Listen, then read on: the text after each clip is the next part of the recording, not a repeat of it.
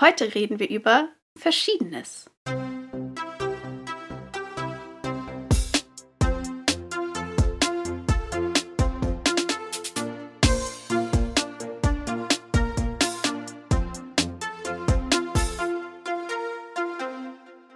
Und damit hallo und herzlich willkommen zu einer neuen Folge von Dreiviertelwissen, unserem kleinen Podcast, wo wir versuchen, aus unserem Halbwissen zu ganz vielen verschiedenen Themen endlich mal wenigstens Dreiviertelwissen zu machen.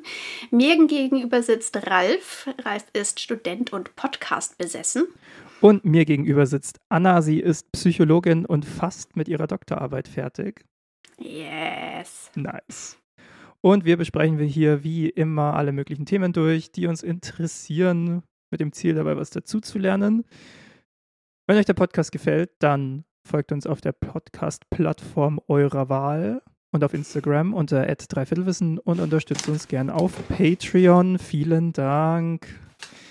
Genau. Yes. Äh, und mal wieder ähm, vielen Dank an alle, die so reinhören. Wir haben ähm, gemerkt, dass trotz des Umstandes, dass wir mal wieder eine Weile gebraucht haben, jetzt äh, eine Folge zu posten. Äh, also das zweite Jahr in Folge mit sehr wenig Folgen. Ja, ich meine, aus guten Gründen, aber trotzdem. Ja. Ähm, sind unsere AbonnentInnenzahlen durchaus gewachsen und das ist sehr schön. Ja, vielen Dank dafür. Genau. Ich weiß nicht, wir, wir arbeiten uns hier mit den Zahlen gerade auf so eine relativ coole große Zahl zu. Vielleicht machen wir, wenn wir die mal knacken, so ein kleines Special oder sowas. Oder irgendwas mhm. Cooles. Ja. Okay, ja, können wir uns was überlegen. Ja. Genau. Cool. Ähm, wir machen heute wieder Sammelsurium. Wir haben mhm. eine ein eine bunte Mischung, einen Blumenstrauß an Themen Ein für euch. Potpourri. Genau, vorbereitet. Das Witzige ist auch, wir haben uns jetzt inhaltlich nicht abgesprochen. Wir wissen nur jeweils, dass wir, dass wir jeweils drei Themen dabei haben. Aber das war die letzten Male auch schon so ähnlich, oder? Genau, aber ich bin so gespannt, was jetzt kommt. Deswegen, Anna, legen wir los. Was ist Thema Nummer eins heute? Okay, ich habe äh, mich mit Mooren beschäftigt. Und zwar wollte ich wissen, wie genau renaturiert man eigentlich ein Moor?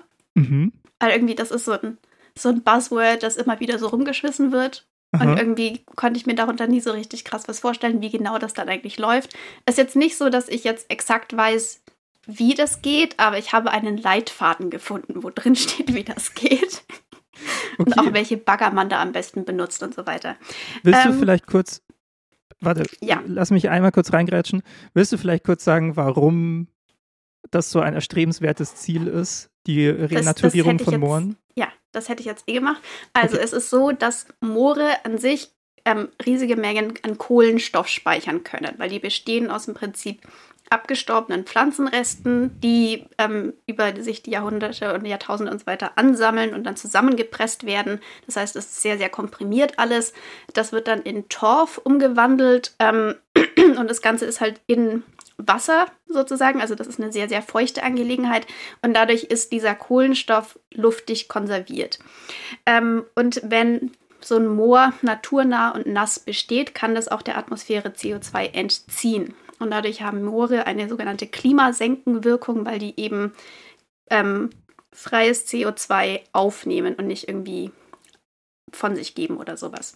Das heißt, das ist auch deswegen ein ganz wichtiger Bestandteil von allem, wenn wir versuchen wollen, ähm, CO2 insgesamt, das in der Atmosphäre ist, rauszunehmen ähm, und da eben so eine negative Emissionsleistung sozusagen oder einen Entzug von CO2 hinzukriegen. Deswegen das ist das ein ganz zentraler Beist äh, ähm, Bestandteil für alle Bestrebungen, wenn wir versuchen wollen, irgendwas mit dem Klimawandel hinzukriegen. Ähm, es ist jetzt aber so, dass ähm, wir uns in den letzten Jahrhunderten gedacht haben, hm, Moor ist nass, da kann man schlecht was anbauen, das finden wir unpraktisch. Wir nehmen jetzt aus dem Moor das Wasser raus und dann entsteht da eine Wiese und dann können wir daraus einen Acker machen oder wir können da was dran auf, drauf anbauen oder Tiere draufstellen etc. Mhm. Das haben wir fleißig gemacht in den letzten 100 Jahren. Das haben wir in Deutschland auch besonders fleißig gemacht. Wir haben, glaube ich, ähm, 94 Prozent der Moore in Deutschland entwässert. Das ist insgesamt eine Fläche, die so groß ist wie Sachsen, habe ich in einem Artikel gelesen. Also es ist eine ganz schöne Menge. Wir haben das Sachsen Problem, entwässert. ganz Sachsen wurde entwässert. Also es ist nicht in Sachsen, aber es ist. ja, ja, ja, ich weiß. Aber so, wir haben einmal Sachsen entwässert. Das ist doch. Ja, das wäre doch mal eine Also das finde ich schon krass, wenn man sich das so vorstellt, wie viel das dann sein muss. Ähm, das Problem ist jetzt, wir haben Kohlenstoff in diesem Torf drin. Ja. Und wenn wir da jetzt Wasser rausnehmen, kann dieser Kohlenstoff mit Luft zusammenkommen. Und wenn das passiert, dann oxidiert dieser Kohlenstoff. Das heißt, es bildet sich CO2. Das wollen wir nicht. Und das kann dann wiederum in die Atmosphäre entweichen. Das heißt, wir hm. haben etwas genommen, was CO2 speichern und entziehen kann. Und das haben wir jetzt in etwas ähm, verwandelt, das stattdessen CO2 freisetzt. Was unpraktisch ist. Also, ähm, und warte, deswegen. Man ja? kann zusammengefasst dann sagen, Sachsen entwässern war keine gute Idee. Ja, genau. Das okay. ja, weiß man aber halt, muss man halt auch einfach nicht. Also, dass das ja. so ist. Das weiß man erst seit, seit ein paar Jahrzehnten, glaube ich. Ähm, so richtig, dass das wirklich nicht so ganz praktisch war. Und deswegen gibt es ähm, Bestrebungen, das eben wieder rückgängig zu machen, weil es ist so, also wenn man, das ist dann nicht so, okay, wir haben da jetzt Wasser rausgezogen und jetzt ist es kein Moor mehr, sondern einfach nur eine Wiese, sondern wir haben immer noch diese Torfschicht unten drunter. Und die ist teilweise bis zu 10 Meter dick, weil das einfach so ein langer Prozess war, wo dieses Moor entstanden ist. Das heißt, ähm, das ist sozusagen immer noch Moor, es ist halt nur entwässertes Moor. Und das heißt mhm. auch, dass man das Ganze, wenn man das wieder mit Wasser äh, zusammenbringt, das ähm, renaturieren kann, also das Ganze wieder befeuchten kann. Ähm, und dafür ähm, muss man im Prinzip, also man hat so Entwässerungsgräben dann in diese Moore reingebaut, die dann das Wasser, das in diesem Moor halt natürlicherweise drin ist, ähm, zum Beispiel in den nächsten Bachlauf oder sowas reinleiten. Mhm. Und diese Entwässerungsgräben muss man dann wieder auffüllen und dann im Prinzip so abschließen mit so ähm, Holzplatten oder Planken, die man da dann reinbaut. Ähm, und dann kann man das verfüllen und dann mit ähm, Moorpflanzen wieder bepflanzen und dadurch ist, äh, kann dann kein Wasser mehr aus diesem Moor entweichen. Und mhm. dazu habe ich eben einen sehr detaillierten Leitfaden gefunden, wo auch drin steht, welches Gerät man da am besten verwendet, wie man die Leute bezahlt, ähm, was für Gehölzer man nimmt, was man da drauf pflanzt, also alles. ähm, das ist jetzt für Bayern speziell der Leitfaden. Ich weiß nicht, ob da ob das inzwischen noch mal irgendwie abgedatet wurde, ob es da, da ein einheitliches Konzept inzwischen gibt, aber es gibt jedenfalls sehr detaillierte Anleitungen dazu. Was mir, sich mir jetzt noch nicht so hundertprozentig erschließt, erschließt, ist, ob man dann am Ende Wasser in diese Fläche einleitet oder ob man einfach sagt, okay, wir sorgen dafür, dass kein Wasser mehr abfließen kann und dann warten wir einfach, dass es, es drauf regnet. regnet. das weiß ich jetzt nicht so genau oder vielleicht sickert dann auch Wasser von oben, von unten wieder nach oben, keine Ahnung. Ähm, aber jedenfalls, das ist so das zentrale Ding. Ähm, das äh, Problem ist, dass das, ja? Kurze Zwischenfrage, was ist jetzt das beste Gerät? Ähm, kann ich nachschauen? also ich dachte, du hast das jetzt so vorbereitet. Als, nee, das habe ich mir jetzt ehrlich gesagt nicht rausgeschrieben, was genau für einen Bagger man da jetzt nehmen muss.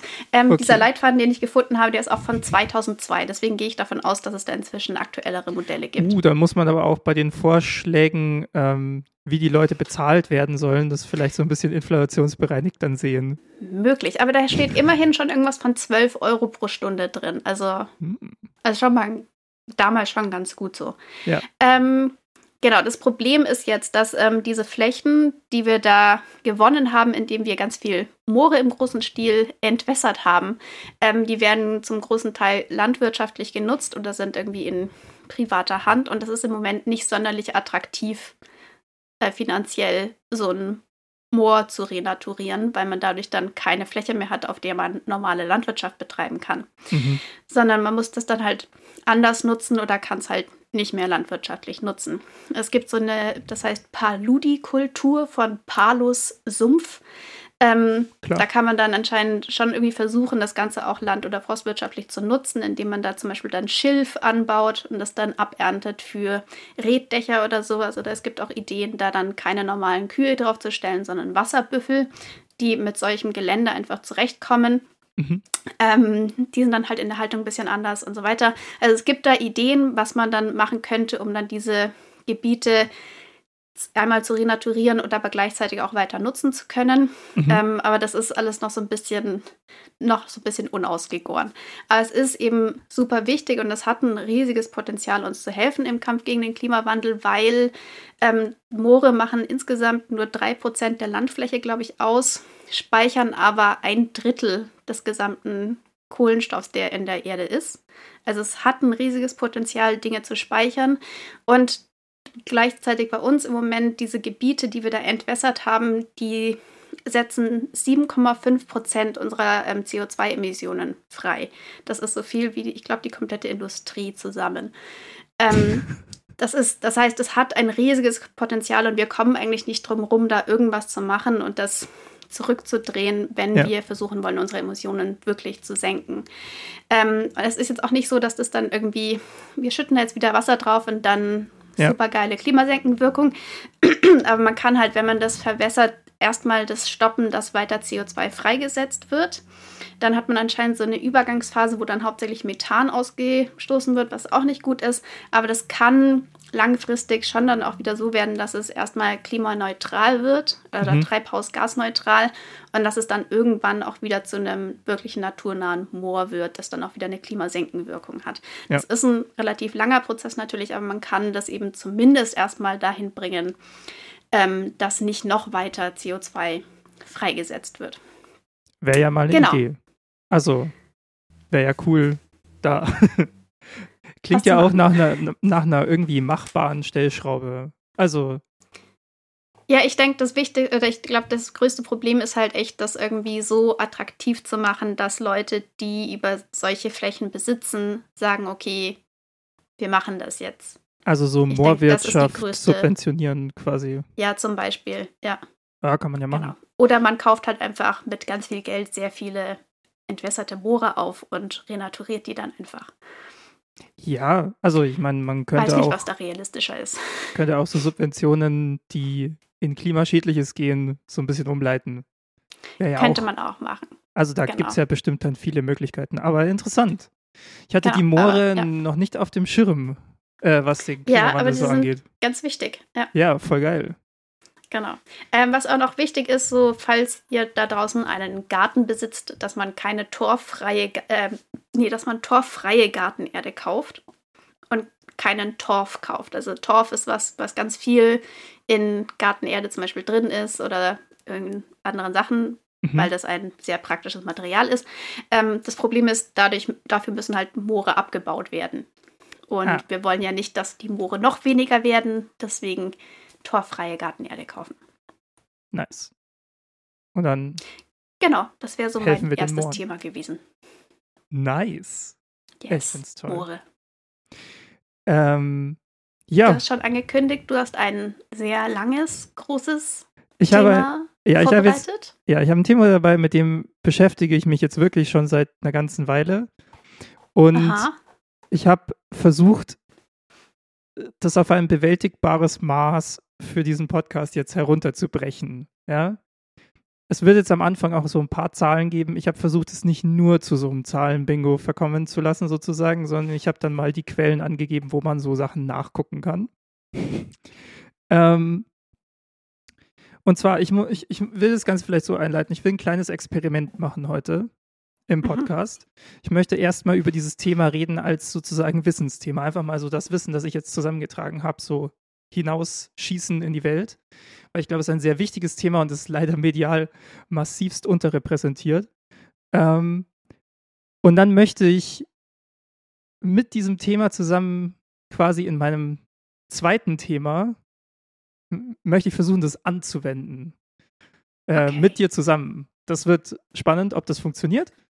Willst und du deine Ende, beiden Themen dann gleich im Anschluss machen nee, oder nee, schieben nee, wir meins da dazwischen? schieben wir noch was dazwischen, genau. Ja, ja. Okay wir brauchen eine Auflockerung dazwischen, auf jeden Fall. ähm, oder Themawechsel dazwischen. Und ähm, ganz am Ende habe ich dann noch, weil es hören uns ja, also besonders unsere Geschichtsfolgen laufen sehr gut. Deswegen habe ich am Ende noch ein kleines Nugget für die Geschichtsfans unter unseren Hörenden. Also okay. bleibt dran. Und äh, ja, also wir reden jetzt mal über Demografie. Ähm, ich habe mich mit diesem Thema auch so aus meinem Soziologiestudium heraus so ein bisschen beschäftigt. Das ist ja, also der Klassiker zur Demografie ist ja irgendwie von Malthus über die Bevölkerungsexplosion und so weiter.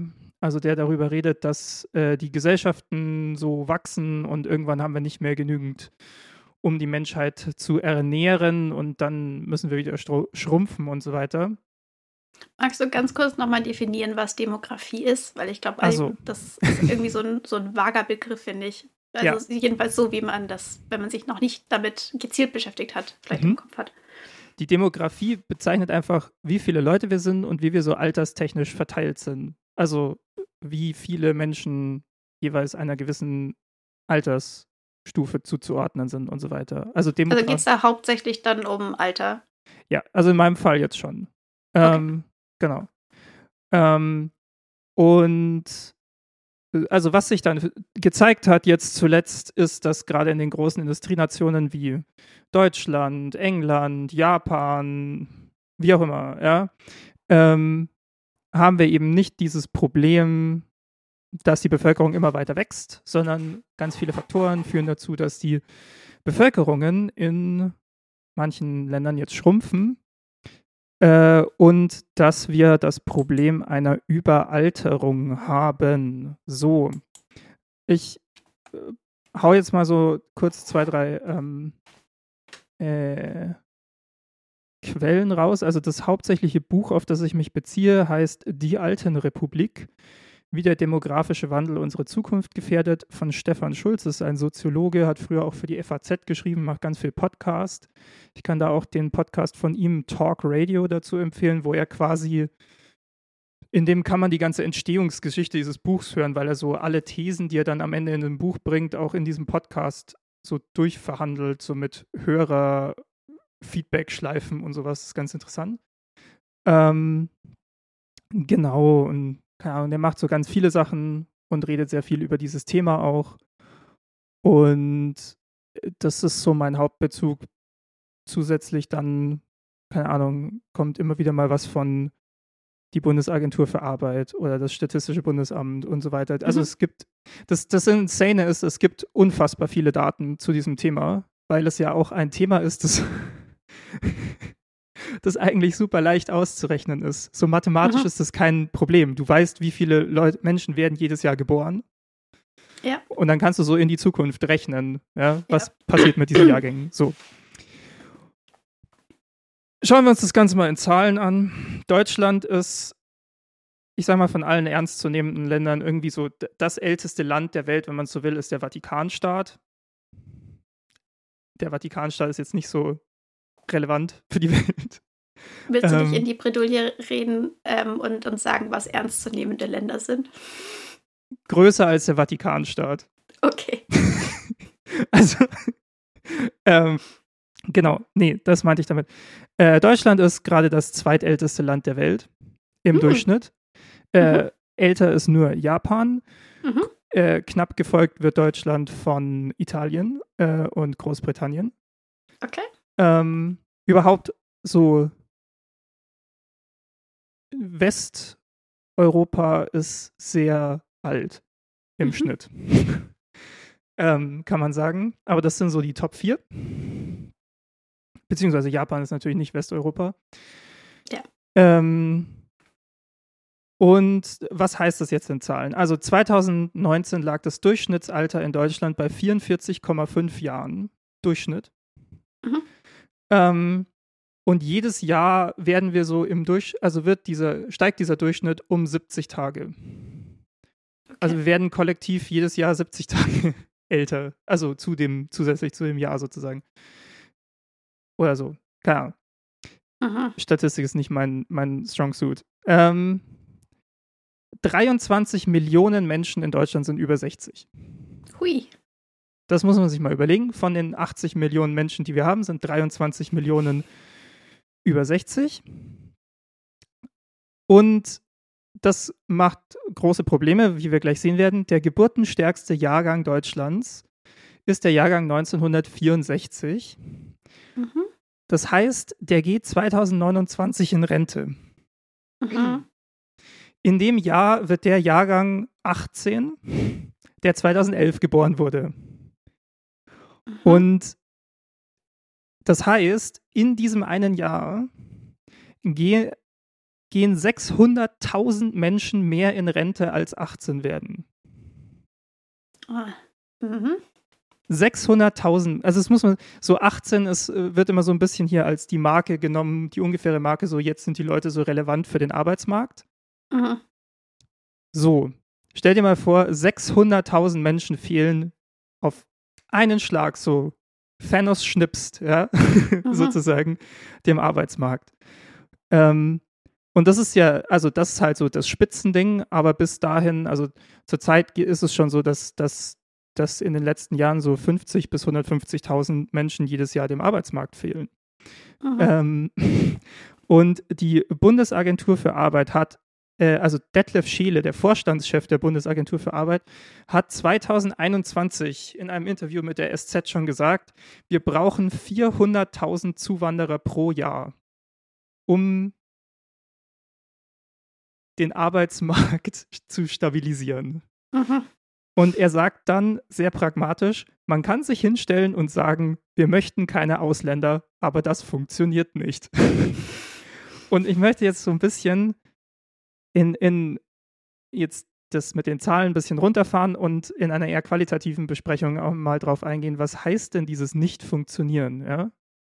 Und mein erster Punkt dabei ist, diese, ist der Arbeitsmarkt. Also wir hatten das gerade schon. Ähm, äh, also es wird ja ständig über den Fachkräftemangel gesprochen, aber der Fachkräftemangel in Deutschland ist ja ein, ein Mangel nicht nur von Fachkräften, sondern so von Menschen im Allgemeinen. Also ich weiß nicht, man kann das, äh, also ich kann das zum Beispiel teilweise hier in Bayreuth, wo ich äh, bin, so im Alltag auch beobachten. Es gibt hier jetzt so einen Haufen Bäckereien oder sonst was, einfach so Betriebe, die haben jetzt nur noch so bis 14 Uhr geöffnet oder sowas, weil die einfach, die hatten jetzt Ewigkeiten so, yo, wir suchen Personal und finden einfach niemanden.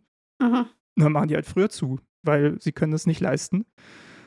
Ähm, es gibt einen Haufen offene Azubi-Stellen, auf die sich niemand bewirkt, wo literally zero Bewerbungen mhm. eingehen. Ja. Ähm, genau, wir hatten das jetzt schon, also jetzt gehen schon weniger Menschen in den Arbeitsmarkt hinein als aus ihm heraus äh, in die Rente.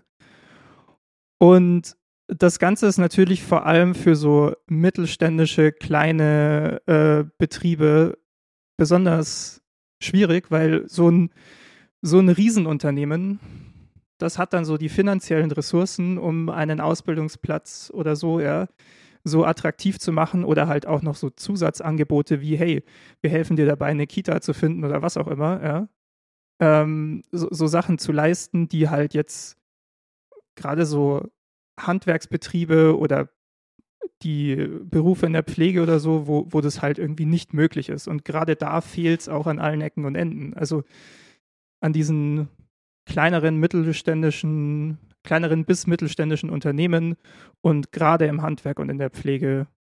Und das mit der Pflege ist natürlich doppelt blöd, weil ähm, auf der einen Seite fehlen uns da extrem viele Leute, auf der anderen Seite kommen jetzt gleich immer mehr Leute mhm. hinzu über die nächsten Jahre, die extrem auf Pflege angewiesen sind. So, das ist jetzt nämlich ähm, Auswirkung Nummer zwei, äh, die also die wird wirklich massiv unterschätzt. Die, also das Thema finde ich nirgends, mhm. aber es, es, liegt eigentlich auf der Hand und zwar Vereinsamung. Also wir haben mit den sogenannten Boomern, ja, also da so 1964 ist so quasi der Peak davon und da halt außenrum so diese Generation ähm, haben wir einen Jahrgang, der durch seine demografische Stärke eigentlich das ganze Leben lang die dominante Generation gewesen ist. Also als die Boomer jung waren, wurde sich um sie gekümmert oder hatten die halt auch einfach eine riesen demografische Druckkraft sozusagen. ähm, und es, äh, quasi drängten in den Arbeitsmarkt, haben dann auch diesem Arbeitsmarkt einen großen Auf, Auftrieb beschafft und so weiter und so fort. Ja? Dann, also die, die Boomer sind im Zuge der sozialen Marktwirtschaft im Vergleich relativ reich geworden, während die Boomer sozusagen aber ähm, dann über ihre Lebensdauer sozusagen so am Drücker waren, auch politisch, wurden schrittweise eigentlich, wurde der Sozialstaat immer weiter abgebaut. Das Aha. ist jetzt fürs Alter richtig blöd und das ist auch dafür blöd, dass sich dadurch das Vermögen innerhalb der Boomer auch schon zunehmend ungleich verteilt und das, das geht noch weiter, aber das, da kommen wir gleich zu. Es ist wirklich so eine, so eine Reihe von sehr verschränkten Problemen, über die wir hier sprechen. Ähm, so, und jetzt werden die halt alt und damit wieder eine gesellschaftliche Aufgabe. Ähm, das Problem ist, es gibt keine historische Erfahrung mit schrumpfenden Bevölkerungen. Ähm, also bis zur Industrialisierung, also bis zum Mitte, Ende des 19. Jahrhunderts, gibt es einfach, also Industrialisierung beginnt schon früher und so, ne? ähm, bleibt die Gesamtbevölkerung der Welt relativ gleich. Auch so auf die einzelnen Regionen gesehen. Das Einzige, was dann mal wirklich eingreift, sind so große Kriege oder mal die Pest oder so. Ja. Mhm. Ähm, aber die, die, die, die Zahl der Bevölkerung ist, ist relativ stabil. Und eigentlich befinden wir uns immer noch weltgesellschaftlich gesehen in so einem Ausnahmezustand, weil das, dieses Wachstum an Bevölkerung über die letzten 100, 150, 200 Jahre, keine Ahnung, ja, ähm, das gab es vorher noch nie. Also es gibt so viele Menschen auf dem Planeten wie noch nie gerade. Ja. Ähm, so. Das heißt, es gab vorher noch nie dieses Problem, dass man so eine komplett überalterte Gesellschaft hat, die jetzt schrumpft. Und man hat, man weiß noch nicht, wie man zum Beispiel eine wachstumsabhängige Volkswirtschaft organisiert, die, ähm, die immer weniger Leute zur Verfügung hat. Mhm. Wie gesagt, Japan ist als einziges Land im Alterungsprozess voraus. Ähm, Italien und Großbritannien sind knapp hinter uns. Äh, es gibt durchaus Unterschiede zwischen den Ländern in, in Bezug auf ihr politisches System und auch teilweise so kulturelle und so, ja. Aber ähm, es gibt auch so ein paar Probleme, die gemeinsam sind, zum Beispiel das personelle Defizit in der Pflege und dass es keine gute Organisation für das Leben im Alter gibt. Also äh, zum Beispiel in Deutschland sind die meisten Menschen über 70 äh, Frauen, die allein in einem Einfamilienhaus leben weil deren Männer sind halt irgendwann gestorben mhm. und die gehen da nicht raus aus dem Haus, weil es ja das Haus quasi. Mhm. Und Einsamkeit ist da dann wirklich ein Problem und sowas wie der Weg zum Arzt, gerade auf dem Land, kann echt ein Hindernis sein, sozusagen. Mhm. Großbritannien hat ganz ähnliche Probleme und hat deswegen vor ein paar Jahren ein Ministerium für Einsamkeit gegründet, äh, das dafür sorgen soll, Begegnung zu schaffen unter den Leuten. Sowas haben wir in Deutschland noch nicht, wäre aber vielleicht mal eine gute Idee. Weil es bringt ja auch niemandem was. Also, ne, man kann der Generation der Boomer ja nicht vorwerfen, dass sie groß sind, sozusagen. Also, mhm. Also es ist ja nichts, es ist ja eine Aufgabe. Also man muss den Le Leuten ja einen, einen äh, würdigen Lebensabend irgendwie ermöglichen. Ähm, und dann müsste man mal mehr auch einfach organisieren, dass man so, so Möglichkeiten hat, wo Leute mal einfach einen Termin haben, wo Leute mal einfach zusammenkommen können, ja. Äh, oder vielleicht sogar irgendwas gesellschaftlich Sinnvolles tun, wie, keine Ahnung, einmal in der Woche im Kindergarten so ein bisschen vorlesen oder sowas, ja. Da äh, gibt es ja ganz viele Möglichkeiten, wie man äh, Dinge machen sollte.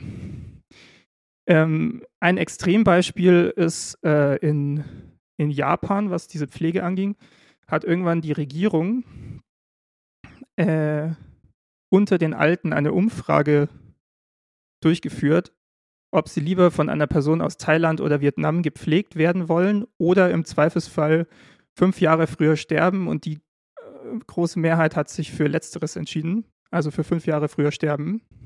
Mhm. Weil man es in Japan auch einfach mit einer zutiefst fremdenfeindlichen irgendwie äh, Gesellschaft zu tun hat was alle möglichen historischen Gründe hat. Ich meine, wir haben ja in unserer Japan-Folge auch schon ja. viel drüber geredet, wie viel ähm, Krieg mit den Nachbarn und so da immer da war und so.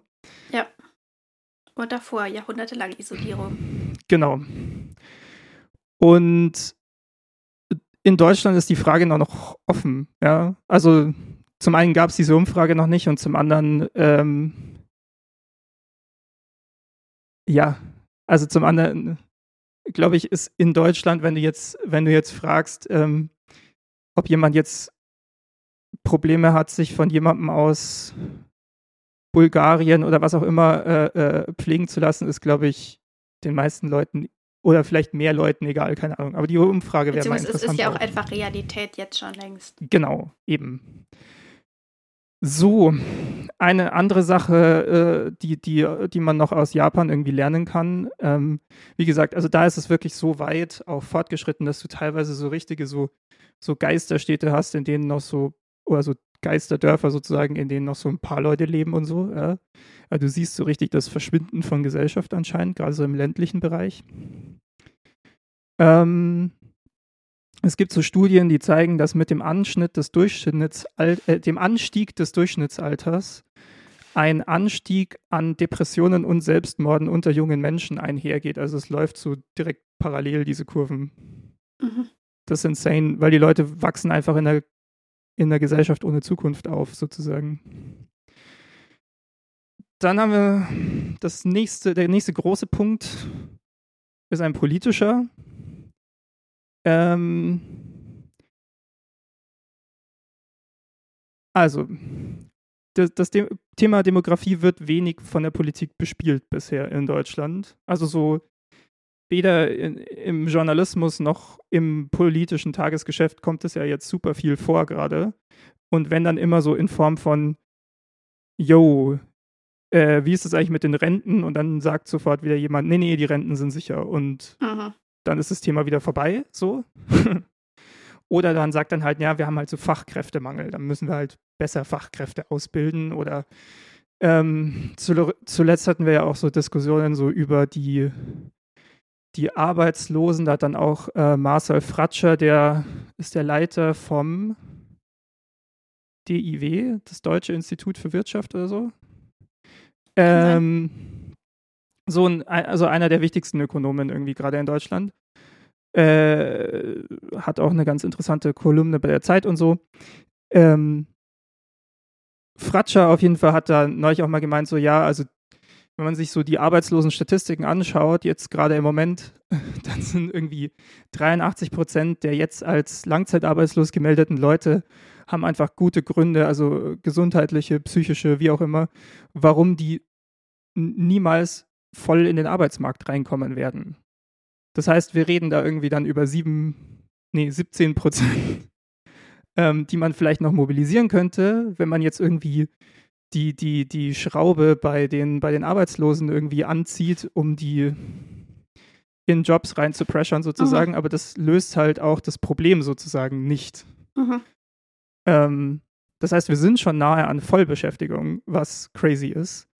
So, und jetzt politisch ist das Ding halt auch, dass, also wenn man das jetzt einfach nur mal so kalt durchrechnet, wenn jetzt Menschen unter 35 bei der nächsten Bundestagswahl ähm, wählen gehen, dann ist es eigentlich egal, ob sie wählen gehen oder nicht, außer es wählen alle dieselbe Partei. Ansonsten ist das so zahlenmäßig einfach irgendwie irrelevant, was schon mal fantastisch ist. Ähm, das heißt, auch Parteien müssen sich, wenn sie gewählt werden wollen, einfach an den Themen des älteren Publikums orientieren mhm. Und da auf Stimmempfang gehen, was zu einer, ähm, ich sag mal, politisch nicht unbedingt zu einer ähm, Innovationskraft beiträgt, obwohl Oder wir jetzt gerade Nachhaltigkeit. Obwohl wir ja jetzt gerade ähm, so diese ganze Klimatransformation vor uns haben und so weiter. Mhm. Und dann haben wir eben noch das äh, Riesenproblem Vermögen. Denn Deutschland ist ja super reich, also es ist super viel, viel, also super viel Geld da in Deutschland, aber es ist unfassbar ungleich verteilt, vor allem wenn man sich es mal so nach Alter anguckt. Also man kann im Großen und Ganzen sagen, die Alten besitzen, die Jungen nicht. Mhm. Ähm, und das gilt insbesondere für so Wohnraum. Also es, wenn jemand irgendwie unter 35 oder so ist und etwas vermieten kann, dann ist das eine absolute Ausnahme. Äh, die meisten jungen Menschen mieten, die meisten Alten, oder nicht die meisten Alten, aber so innerhalb der Alten ist es auch sehr ungleich verteilt, aber die ähm, vermietet wird von den Alten. Und deswegen war es in der Pandemie, dass in der Pandemie neben allen Maßnahmen, die getroffen wurden, niemals die Mieten in irgendeiner Weise angefasst wurden politisch, war anscheinend ein riesiger Umverteilungsmechanismus nochmal von jung zu alt, ja, weil die Mieten laufen halt weiter, dieses Geld fließt einfach. Mhm. Ähm, gleichzeitig ist dann auch immer so dieses Phänomen mit den Städten, ja. Du hast ja, äh, ich kriege das jetzt gerade wieder auch im Studium mit, egal wo die Leute hinziehen, ist immer so, boah, es ist ja unfassbar schwierig, in Stadt XY eine Wohnung zu finden. Ja? Mhm. Und das hört man inzwischen so über fast alle Städte. Ähm, also die jungen Leute ziehen in die Städte, in die Innenstädte und so weiter und machen die attraktiv durch Kultur, Kunst, Konsum, was auch immer. Ja, das sind halt junge Leute, die irgendwie so das Leben leben wollen. Und dann steigen die Mieten, aber die Mieten werden halt so von den Älteren eingesackt,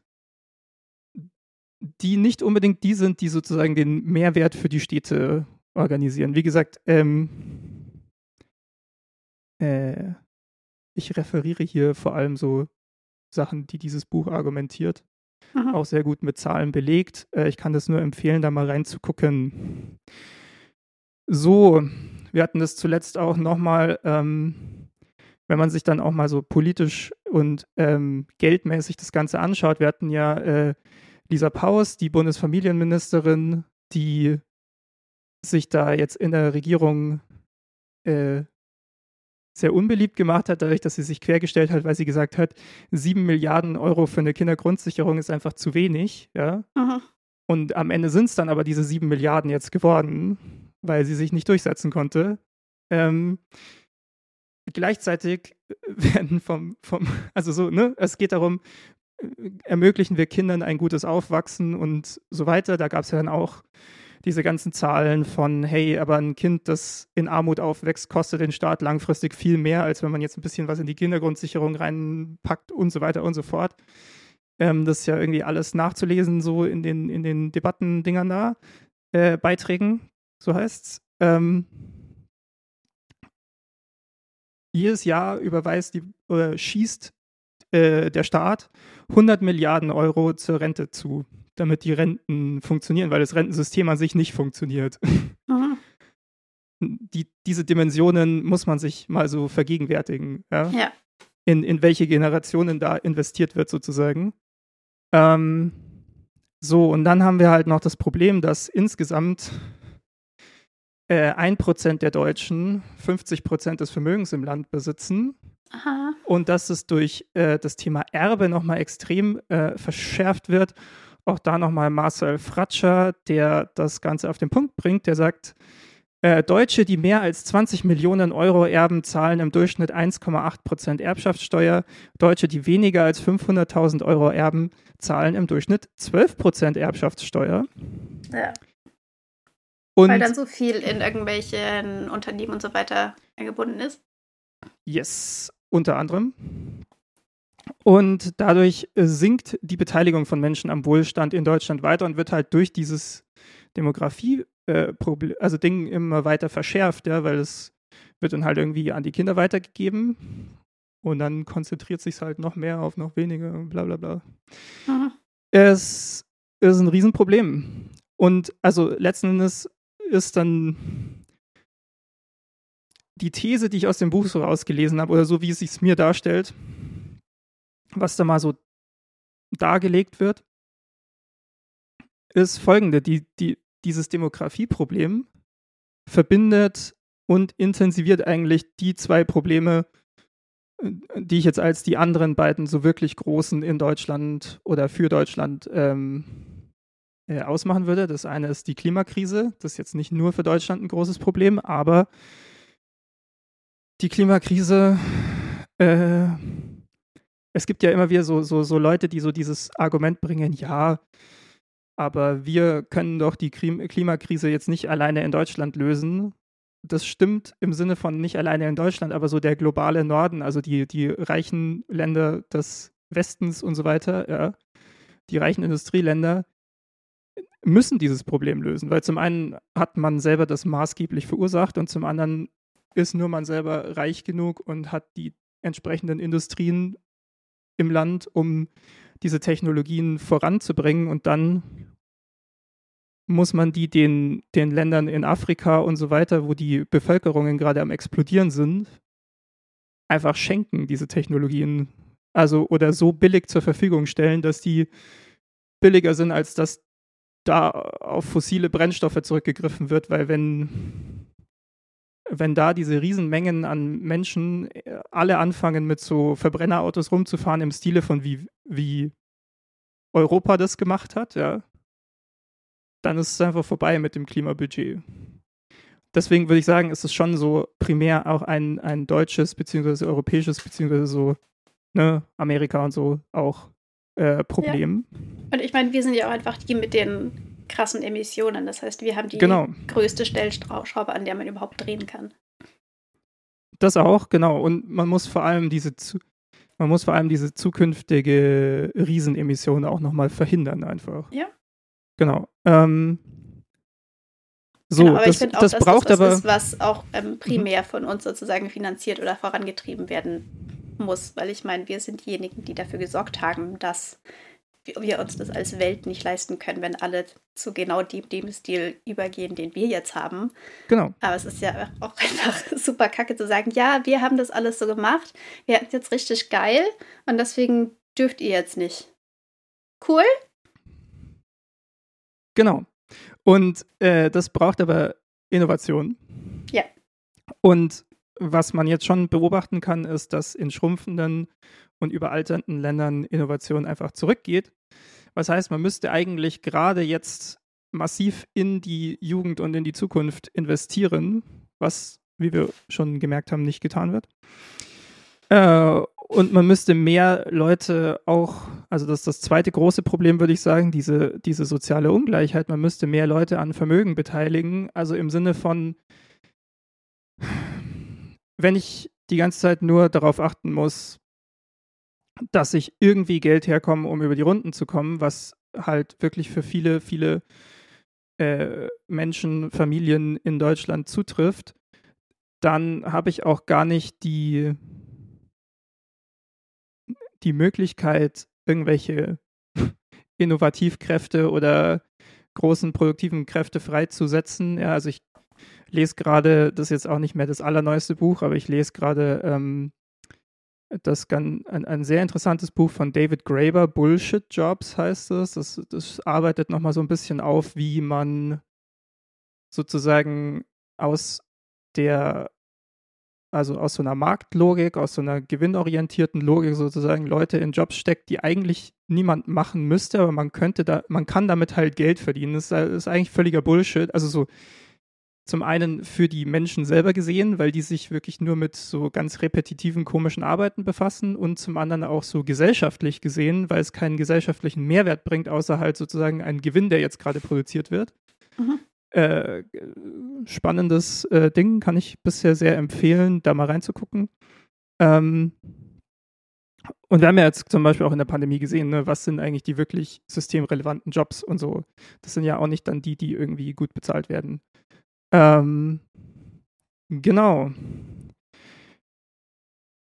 So. Das heißt, wir haben hier das Problem mit dem Klimawandel, das wir irgendwie ge gelöst kriegen müssen mit der Transformation und so.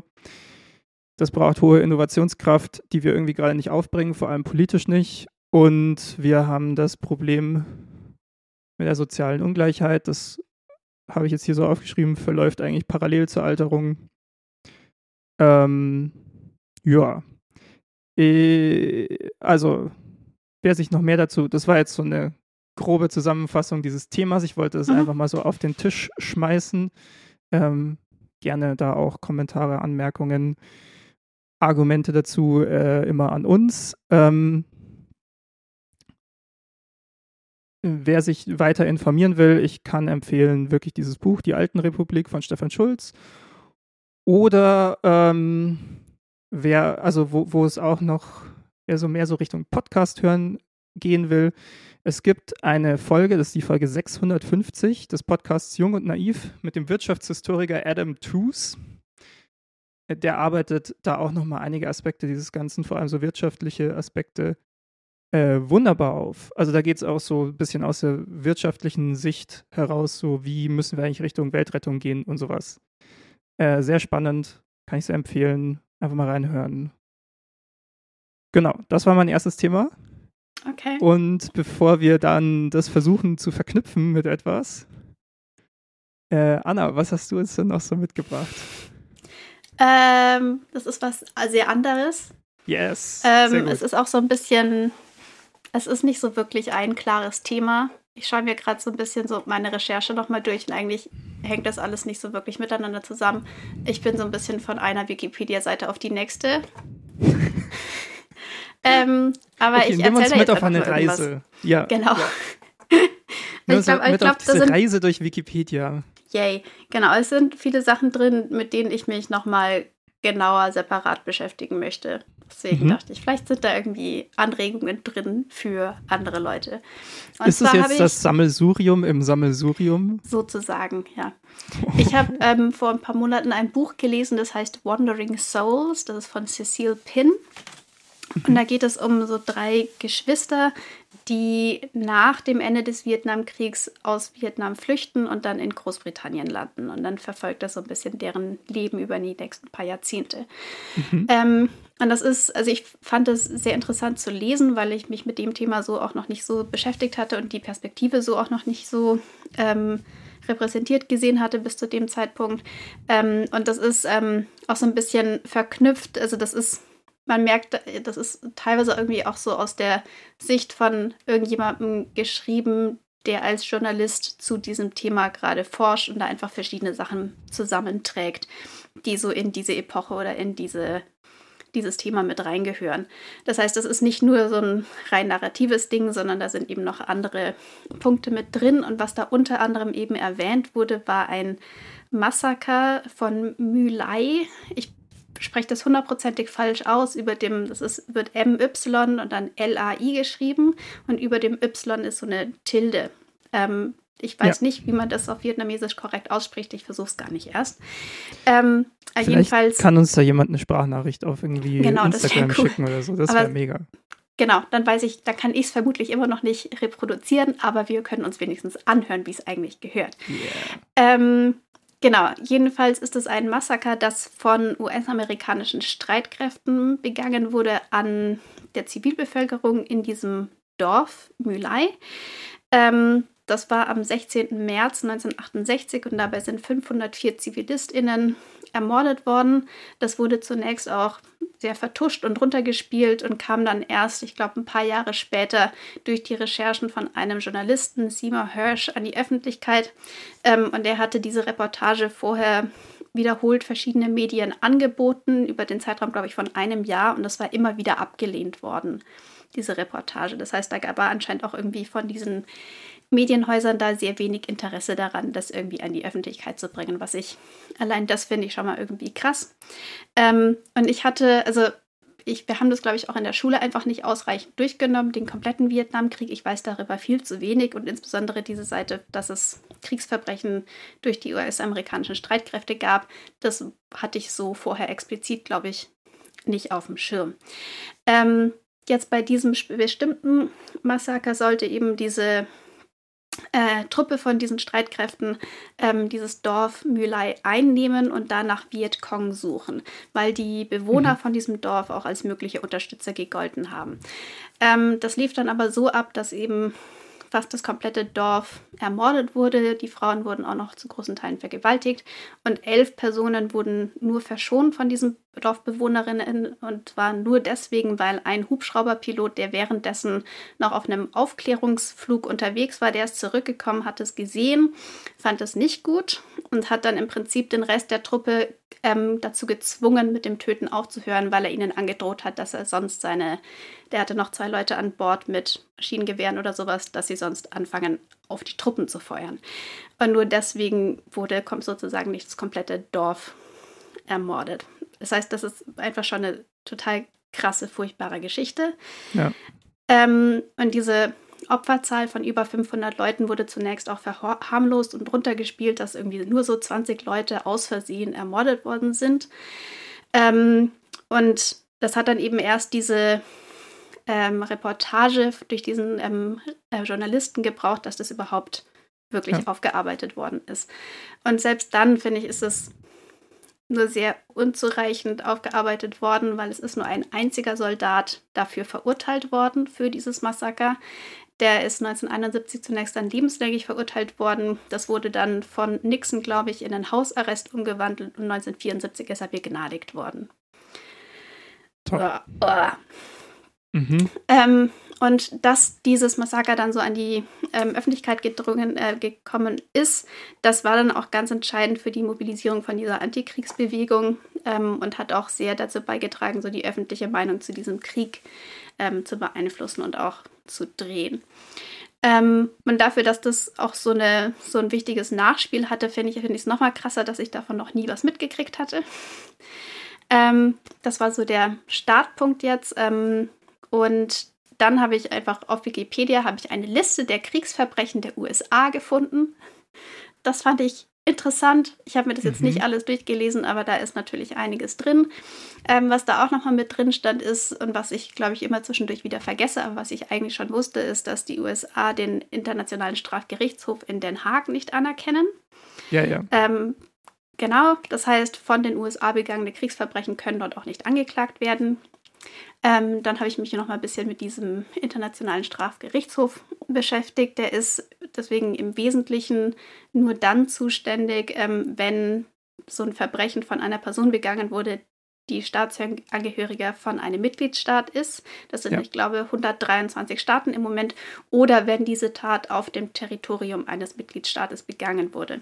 Und dann gibt es noch so ein paar andere Fälle.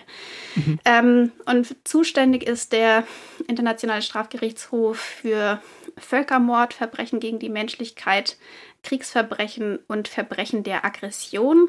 Und das sind Sachen, damit würde ich mich ganz gerne nochmal irgendwann genauer beschäftigen. Das wollte ich jetzt mhm. aber nicht alles durchdeklinieren, weil nur wenn ich mir jetzt so diese Begriffe so anschaue, kommt mir das relativ wenig trennscharf vor. Also ich könnte mir vorgehen, dass das vorstellen, dass das ineinander fließend auch mal übergehen kann. Was genau ist Völkermord? Was ist dann ein Verbrechen gegen die Menschlichkeit?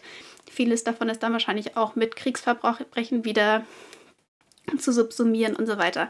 Das heißt, ja. das fände ich mal interessant, ähm, was genau das eigentlich ist und was da so im Laufe der Jahrzehnte alles oder der Jahre alles so verurteilt worden ist.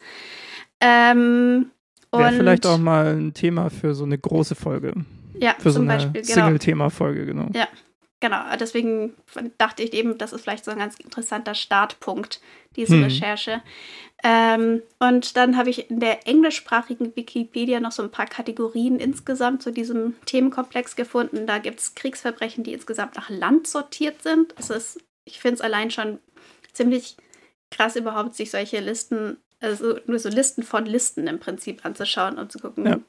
wow, ganz viel Schei schön viel Scheiße, die da passiert ist.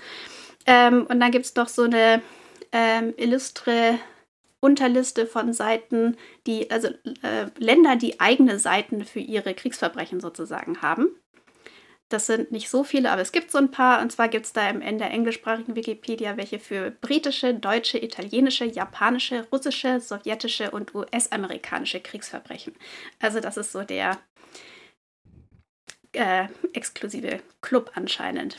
Das ist auch wirklich so ein exklusiver angeht. Club, dem man unbedingt angehören möchte, ne? Genau, ja. Auf der anderen ähm, Seite könnte man diese Liste wahrscheinlich noch ganz schön erweitern.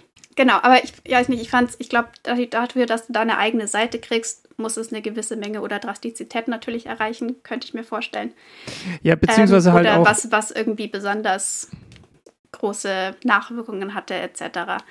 Ähm, ich meine, vielleicht brauchst du auch eine, eine, eine gewisse einen gewissen Jetzt-Zustand der Gesellschaft, der es auch ermöglicht, das mal so aufzuklären. Ne? Vielleicht auch, genau. Also jedenfalls, das fand ich ja. irgendwie interessant, weil ich glaube, ich bin ursprünglich, ich habe halt ähm, einfach mal dann dieses Massaker gegoogelt, nachdem ich ähm, dieses Buch gelesen hatte oder währenddessen und habe dann eben auf der Wikipedia-Seite gesehen, krass, es gibt eine eigene Wikipedia-Seite nur für Kriegsverbrechen, die die USA begangen hat.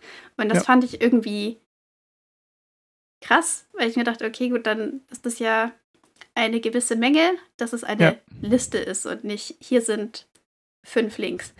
Ähm, genau, das fand ich irgendwie, ich meine, natürlich ist es so, leider, aber irgendwie, ich hatte diese Dimension, glaube ich, vorher nicht so sehr auf dem Schirm. Deswegen fand ich das irgendwie eindrücklich.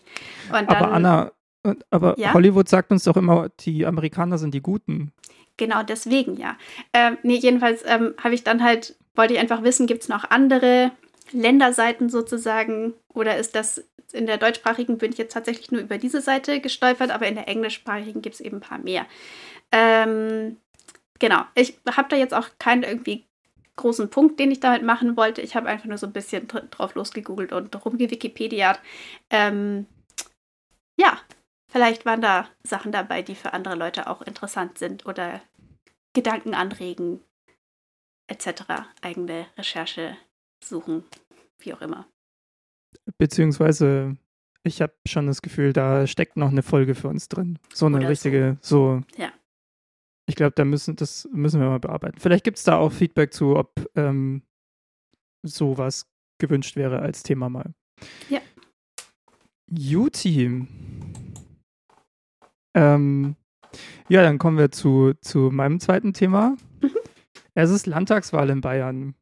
Ähm, Hm. Und ich bin in letzter Zeit sehr viel draußen unterwegs, weil ich sehr viel so mit dem Fahrrad fahre und so. Und was zurzeit auch überall draußen ist, sind so Wahlplakate. Und ich möchte mal, ich habe ich hab mal so ein paar Wahlplakatsprüche gesammelt, so von den größeren, nicht nur größeren, aber so mainly von denen äh, Parteien. Und so, jetzt alles unter dieser Maßgabe. Ich weiß, ein Wahlplakat ist nicht gleich ein Wahlprogramm und ein Wahlprogramm, da haben wir ja auch schon mal eine Folge gemacht, wo ich, wo ich sagen würde, man könnte so durchaus auch als Schwäche an diese Folge anfügen, ein Wahlprogramm äh, ist ja dann auch noch nicht so die Realität von wie eine Partei agiert und so.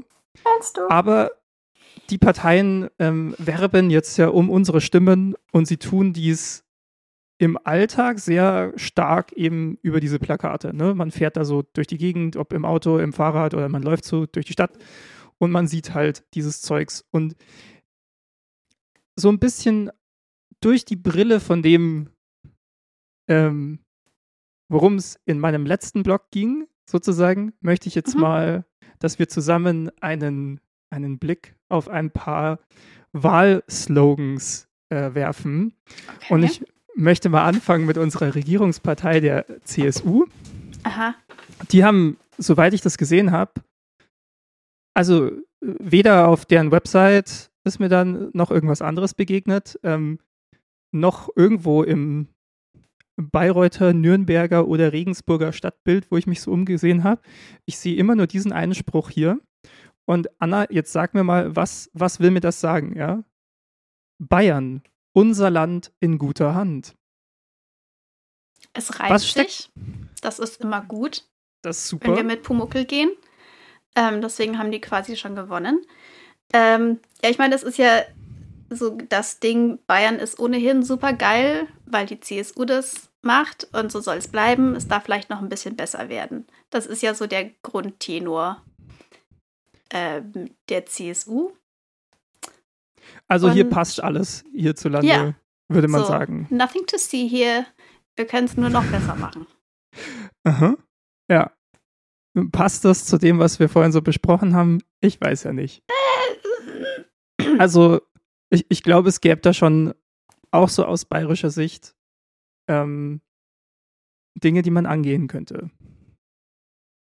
So. Ja. Ja. Hm, schön. Okay, also sagt uns erstmal nichts. Ich will einfach sagen, alles, was uns nichts sagt oder was so offensichtlicher Bullshit ist, nehmen wir jetzt einfach mal als disqualifiziert hin. ähm, sorry, das ist jetzt auch nicht so. Also, Es könnte durchschimmern, was unsere politischen Ansichten sind. äh, das vielleicht auch, aber es ist auch. Also, ich, ich sehe diesen Blog schon hm, so halb Erkenntnisgewinn, halb Unterhaltung. Ja, also, das Okay. ist schon. Okay. schon auch Teil davon.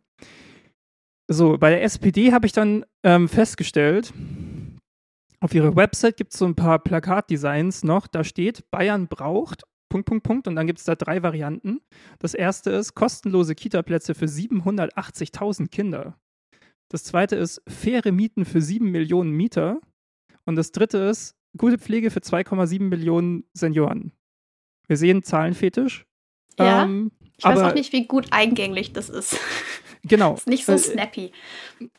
Grundsätzlich von, von der Idee ja ganz gut. Also mhm. vom, vom Inhalt. Ich habe noch keins dieser Plakate in irgendeiner Stadt hängen sehen. Nee, also, ich habe bis jetzt hauptsächlich irgendeins gesehen, wo irgend so ein Typ mit so einem Löffel rumsteht. ja, also. Aber ich kann so, dir jetzt nicht sagen, was der Spruch dazu ist. Ich kann dir das sagen, weil ich habe mich köstlich amüsiert. Aber ähm, also das ist in Regensburg. Das ist der mhm. Herr Koch. Ich weiß gerade nicht mehr seinen Vornamen. Er heißt Koch mit Nachnamen. Er okay. hat so einen Kochlöffel in der Hand und es steht da drauf, Zeit, dass sich was rührt. Ah ja, ja. Mhm. Ja, genau, ja, also jetzt weiß ich es wieder. Ja? In, den, in den Städten, wo ich so unterwegs war, in Bayern zuletzt, ähm, hängen von der SPD eigentlich nur Plakate, auf denen irgendeine Person zu sehen ist. Manchmal, wie ja. bei Herrn Koch, noch mit einer, mit einem äh, locker flockigen Spruch versehen. Aber anscheinend geht es hier mehr um das Persönliche als um die Inhalte. Ja, das stimmt. Ich habe bis jetzt auch hauptsächlich diese Personen gesehen. Ich meine, so vom Layout her ist das nett gemacht. So vom Branding her sehr eingänglich. Aber ja, ja inhaltlich ist mir jetzt wenig hängen geblieben. Ich meine, das ist ja auch ein Problem, wenn ich an so einem pa Plakat vorbeilaufe und mir hauptsächlich merke, dass da ein Kochlöffel drauf ist, den ich dann nicht ja. mehr einordnen kann. ja. Ähm, die FDP. Die ja? FDP hat vielleicht, ja, also ist auf jeden Fall dabei im Rennen um die amüsanteste äh, Kampagne, die hier gefahren wird. Und vielleicht Nämlich, sind sie auch im Rennen um den Einzug in den Landtag. Vielleicht. Die FDP äh, hat den tollen Spruch Servus Zukunft, ähm, mhm. den ich einfach mal jetzt so verstehe, als wir verabschieden uns jetzt offiziell von der Zukunft. Äh, das passt schon so.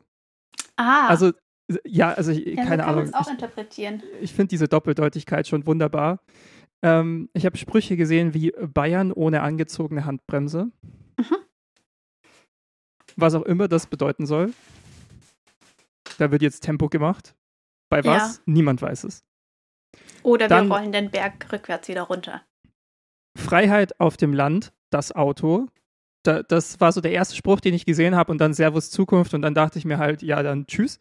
Mhm. Also nicht, dass man jetzt den Leuten auf dem Land so ihr Auto wegnehmen will. Es ist schon klar, dass also dass es einfach Regionen gibt, da werden Autos gebraucht, aber ja, absolut. Die, die Fragen sind da ja eher so dann, was für Autos? Und die Fragen sind ja auch, also die Emissionen entstehen ja hauptsächlich so in den Innenstädten. Also es ist ja völlig an der Debatte vorbei einfach. Ja, und man kann ja auch ja. Leuten Auto lassen und ihnen zusätzlich einen Bus einmal die Stunde wenigstens vorbeischicken oder so. Das auch, ja. Vor allem, ähm, wenn man sieht, dass gerade auf dem Land die, der Altersdurchschnitt nochmal deutlich höher ist und so und man auch irgendwann vielleicht gar nicht mehr Auto fahren will oder kann oder sollte. und so. Das auch. Ähm, genau. Und dann ist also der Spitzenkandidat für die FDP äh, heißt anscheinend Martin Hagen, das habe ich dann noch auf der Website gefunden. Mhm. Und Martin Hagen ist wie Bayern erzinnovativ. Ich weiß nicht, also ich, ich weiß nicht, was das bedeuten soll. Also, ne, ich verstehe schon, was, also, was damit gemeint sein könnte, aber ich weiß nicht. Ich, ich, ich muss sagen, ich finde es schon fast wieder, ich, ich finde schon fast wieder irgendwie witzig, dass sie hier so einen, so einen Hang zu so einer Gaga-Kommunikation irgendwie aufmachen. Das ist. Äh, ja, es geht schon ein bisschen in diese Richtung von, was war das? Deutschland First, Bedenken Second. Ja, irgendwie sowas, ja. Und äh, Martin Hagen ist anscheinend ähm, 1983 äh, nach Deutschland eingewandert und damit sind alle Probleme gelöst, denn ah, ja. Alle wollen jetzt Fachkräfte holen. Unsere ist schon da. Ah, okay. Top. Ich, ich, ich meine, so dieser zuwanderungspositive Ansatz, der hier drin steckt, das, ist nicht schlecht. Ja, das ist gut. Muss man schon anrechnen. Aber so, okay. Dann haben wir die AfD. Ich habe von der AfD so verschiedenste Sachen gesehen. Ich, ich werde es jetzt auf einen Spruch runterbrechen, auf den auch alle anderen, die ich gesehen habe, am Ende hinauslaufen. Unser Geld für unsere Leute. Hm. Ich glaube, damit ist alles gesagt. Ja. Ähm, wenn wir uns nochmal in Erinnerung rufen, äh, was wir vorhin so alles besprochen haben, die AfD hat die Probleme verstanden Ja. und, und durchdrungen und bietet hier Lösungen, ganz klar. Ähm, die Linke. Okay, die Linke, muss ich sagen, die Linke hat bei mir für den größten Lacher überhaupt gesorgt. Denn Ich weiß nicht, ob ich schon ein einzelnes, einziges Plakat von den Linken gesehen habe. Ich schon. Die Linke, also ich muss gleich mal sagen, die Linke disqualifiziert sich hier komplett. Also es ist unfassbar. Aber hey, immerhin sind sie jetzt mal im 21. Jahrhundert anscheinend angekommen mit ihrem Ding. Denn die Linke schreibt auf einem Wahlplakat, das ich wirklich so am häufigsten von ihnen jetzt gesehen habe, alle reden über das Klima. Und das war's? Herzlichen Glückwunsch, die Linke hat festgestellt, es gibt eine Debatte um das Klima. Ich dachte, da kommt jetzt noch was. Nein, das war's. Das ist einfach ein Ah, Punkt. okay. Und das ist das Ende. Das ist so großartig. Ich weiß gar nicht, Okay. was ich dazu sagen soll. Cool. Hm. So in Ja. zehn Jahren können wir vielleicht über was diskutieren. Ähm, das ist verrückt. Okay, Ähm, spannend. Ja, es gibt auch noch, wenn dein Lohn die halbe Miete ist, stimmt was nicht. Das finde ich gar Das nicht so stimmt. schlecht. Ja. Aber alle reden über das, was auch immer das bedeuten soll. Ähm, die Freien Wähler haben sich auch komplett von Inhalten verabschiedet auf ihren Plakaten. Auf den meisten steht einfach nur anpacken. Mhm. Äh, beziehungsweise hier äh, in Bayreuth und Umkreis ist, äh, wirbt jemand einfach mit machen statt reden. Und was? Genau. Weiß ich nicht. Aber ist das irgendwas, was, was für mich gut ist? Keine Ahnung. Ja, Aber aber ich meine, das ist ja machen. auch so genau das, Der will auf jeden Fall nicht reden. die Freien Wähler verfangen. Also das, Ja. das passt ja absolut. Genau. Ähm, Hauptsache, wir machen irgendwas. Äh, wird dann schon passen. Keine ja, heißt Ahnung. auch so wieder, so, wie, so wir sind diejenigen, die hier richtig was machen und alle anderen sind ja nur diese Eliten, die heiße Luft labern. Das ist ja Mhm. so, so eine Haltung der Freien Wähler. Die Basis Ah, stellt uns eine kritische Frage. mhm. Jetzt genau hinhören. Ist Ihre Stromrechnung auch zu hoch?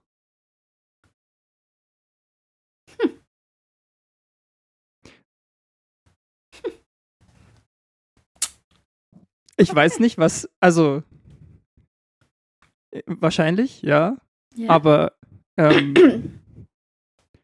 gibt es hier irgendwelche Ideen, irgendwelche Lösungsangebote, irgendwelche, also Ich meine, man kann da ja dann vieles machen, aber mich würde es interessieren, was die da dann machen wollen würden. weiß ich nicht, die haben sich ja, das ist ja diese Partei, die sich so aus diesen äh, die Corona-Impfung ist böse Dingern so rausgegründet hat. Von daher, also ich erwarte jetzt nicht viel von der Basis, aber ich fand diese politische Kommunikation irgendwie ganz, ganz spannend. Einfach mal die Leute, es, es ist so, es ist wirklich so auf die durchschaubarste, billigste Art und Weise so ein Versuch, die Leute da abzuholen, wo sie so ein Problem haben, nämlich auf der Stromrechnung, aber so ohne, ohne irgendwas dahinter. Keine Ahnung, es ist ja nur so ein Gefühl ansprechen von, oh, meine Stromrechnung ist gekommen. Ja, das stimmt, das sagt die richtig. Ja.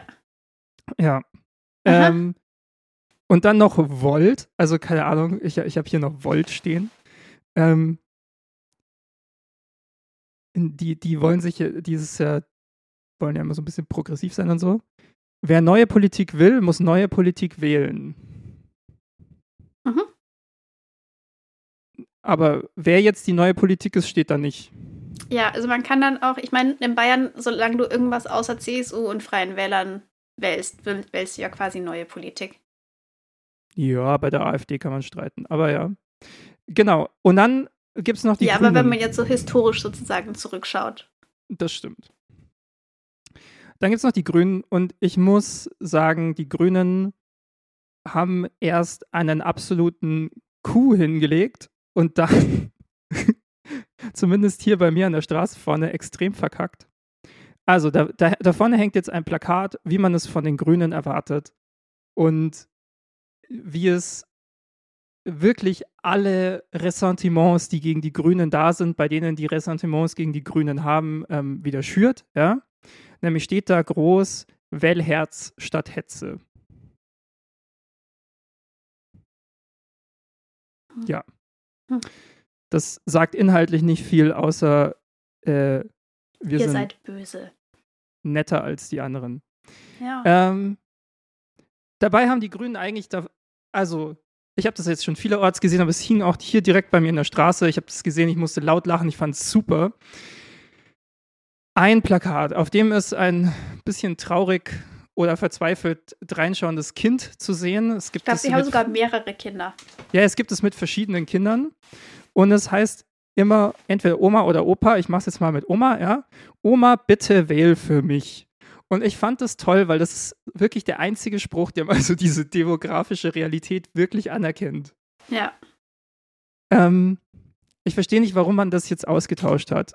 Ich hoffe, es ist nicht überall so. Aber Gegen das war. Herz statt Hetze oder was? Ja. Okay. Nee, also ich habe das jetzt schon noch ein paar Mal gesehen. Herz statt Hetze habe ich, glaube ich, dafür noch nicht gesehen. Das ist gut. Ich finde es ganz gut. Ich finde es gut, dass sie es an vielen großen Straßen, da habe ich das gesehen in verschiedenen Städten, so, man fährt dann da so, muss diesen Kindern irgendwie in die Augen gucken. Weiß ich nicht. Ich, äh, auch so die kleine Provokation, die da drin liegt und so. Ähm, Ja. Kann man mal machen. Es erfüllt auf jeden Fall den Unterhaltungsfaktor, den so ein Plakat vielleicht auch mitbringen muss. Ja, vielleicht. Und Okay. ich, ich würde sagen, auf einer intelligenteren Weise als das, was die Linken da gemacht haben, wird hier zumindest ein Bewusstsein für ein gewisses Problem mal demonstriert. Ja, Ja, und es ist, Allgemein- halt, ist halt auch emotionaler als jetzt, ähm, hier sind fünf Zahlen. Merkt ihr das von der SPD? ja, ja, das auch, ja. Ähm, allgemein, ja, schwierig das Ganze, Äh. dieses Wahlverhalten von diesen Plakaten abhängig zu machen. Aber ich fand es trotzdem mal ganz witzig, uns die anzuschauen, um zu so zu sehen, was die Parteien vielleicht auch so, ähm, also was die Parteien denken, was Ansprache bei den Leuten findet, sozusagen. Wie man so Ja. schnell emotionalisieren kann. Ich wäre da gern mal bei so einer Planungssitzung dabei. Ich würde mir das Mhm. gern anhören. Wie es dazu kommt. Ja, das, ähm, das auch, oh, vielleicht eine Kleinigkeit noch hinterhergeschossen. Ich habe jetzt noch nicht mal den Wahlomat gemacht Mhm. für die Landtagswahl. Ähm, keine einzige Frage zur Demografie.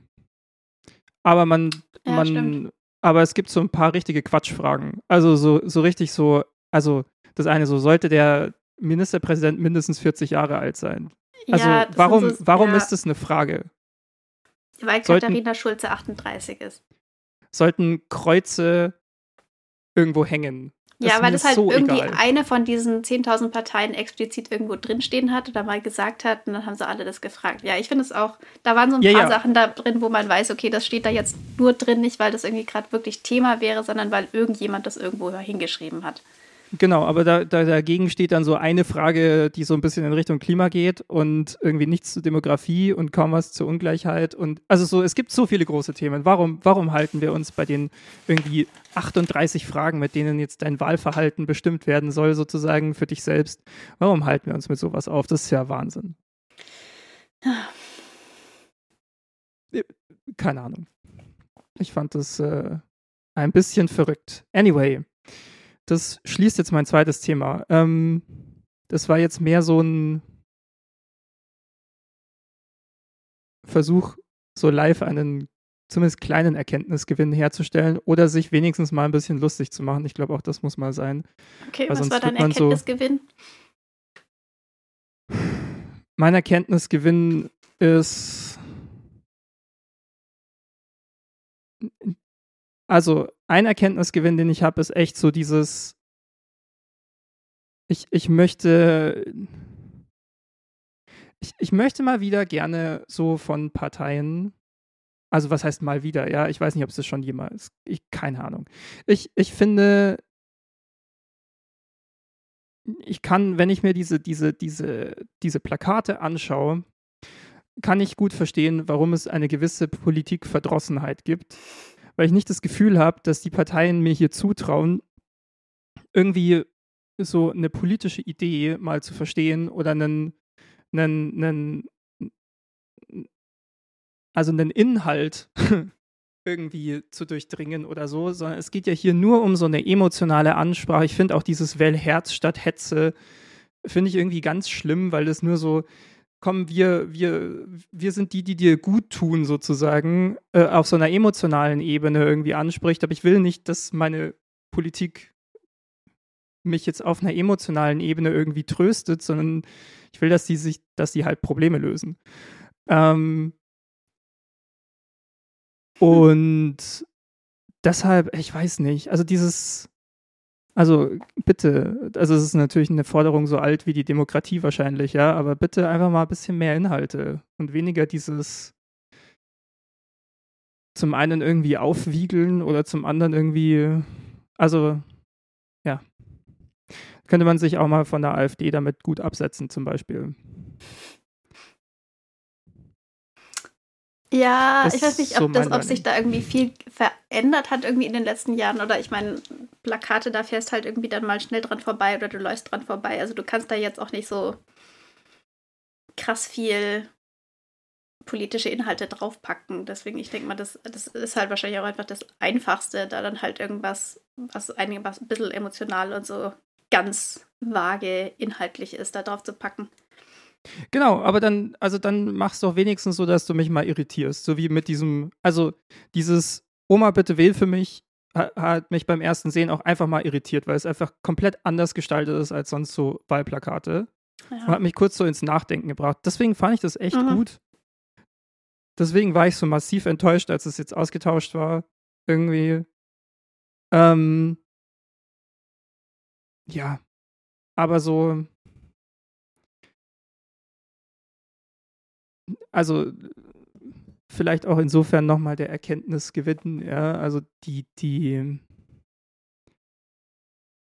ich glaube, das gewisse lustig machen, das hier auch drin steckte in diesem Blog, meinerseits zumindest, äh, ist schon auch so ein bisschen so ein,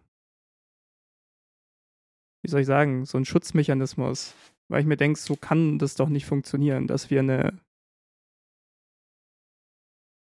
irgendwie so vernunftbasierte Demokratie am Laufen halten. Und dass wir diese ganzen Probleme irgendwie in den Griff kriegen. Naja. So, dann haben wir das auch nochmal so richtig schön mit einem Bummer abgeschlossen. Yes. Äh, Anna, hast du, was hast, was denn dein drittes Thema? Ähm, mein drittes Thema, da geht es um was, was potenziell vielleicht irgendwann auch so ein richtig krasser Bummer ist, aber wir wissen es einfach nicht so. ähm, Stark. Woran denkst du, wenn du das Wort Supervulkan hörst? Mm, so Hollywood-Bilder, so, so dieser, wie hieß es von Roland Emmerich? Wann war es? Ja, wo die, äh, wo die Erde untergehen 2012. sollte? 2012. 2012, genau. Da gab es doch diesen Film. Mhm. Und da gibt es auch so eine Szene mit so einem Vulkan, der so ganz spontan neu entsteht und dann bricht so die Erde auf und bla bla bla. Ähm, sehr viel CGI, das für seine Zeit bestimmt irgendwie okay war. ja, sowas. Mhm. Ähm, ja, das war, glaube ich, auch eher so das, was ich da mir überlegt hätte. Aber es gibt ähm, einen Supervulkan im Golf von Neapel. Cool. Das wusste ich nicht. Und das finde ich spannend. Das sind die sogenannten phlegräischen Felder oder Campi Phlegrei. Von altgriechisch phlegein, brennen oder flammen.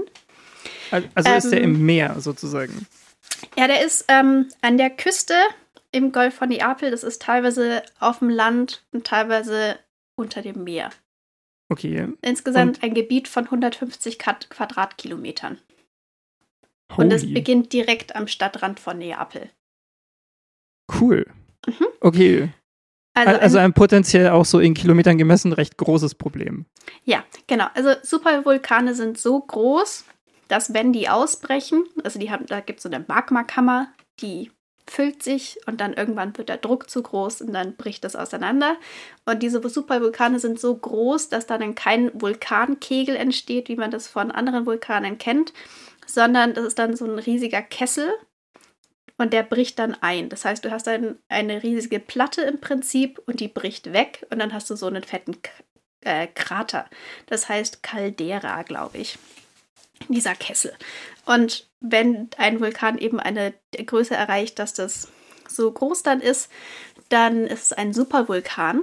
Ähm, die haben ziemlich krasse Ausbruchsstärken. Es gibt den sogenannten Vulkanexplosivitätsindex, VEI. Und da gibt es dann so eine Skala. Ähm, oh, und VEI, es ist toll, dass das so heißt. Ja, gell? Sorry. Es kommen ja. noch viele oh, geile ja. Wörter. Ähm, es, genau, bei einer Ausbruchstärke von VEI 8, äh, das sind dann eben typischerweise bei Supervulkanen, manchmal wird auch noch VEI 7 dazu gerechnet. Die okay. sind zum Glück nicht so krass häufig. Also der letzte VEI 8 war, glaube ich, vor so circa 27.000 Jahren. Der letzte mit VEI hm. 7 war 1815.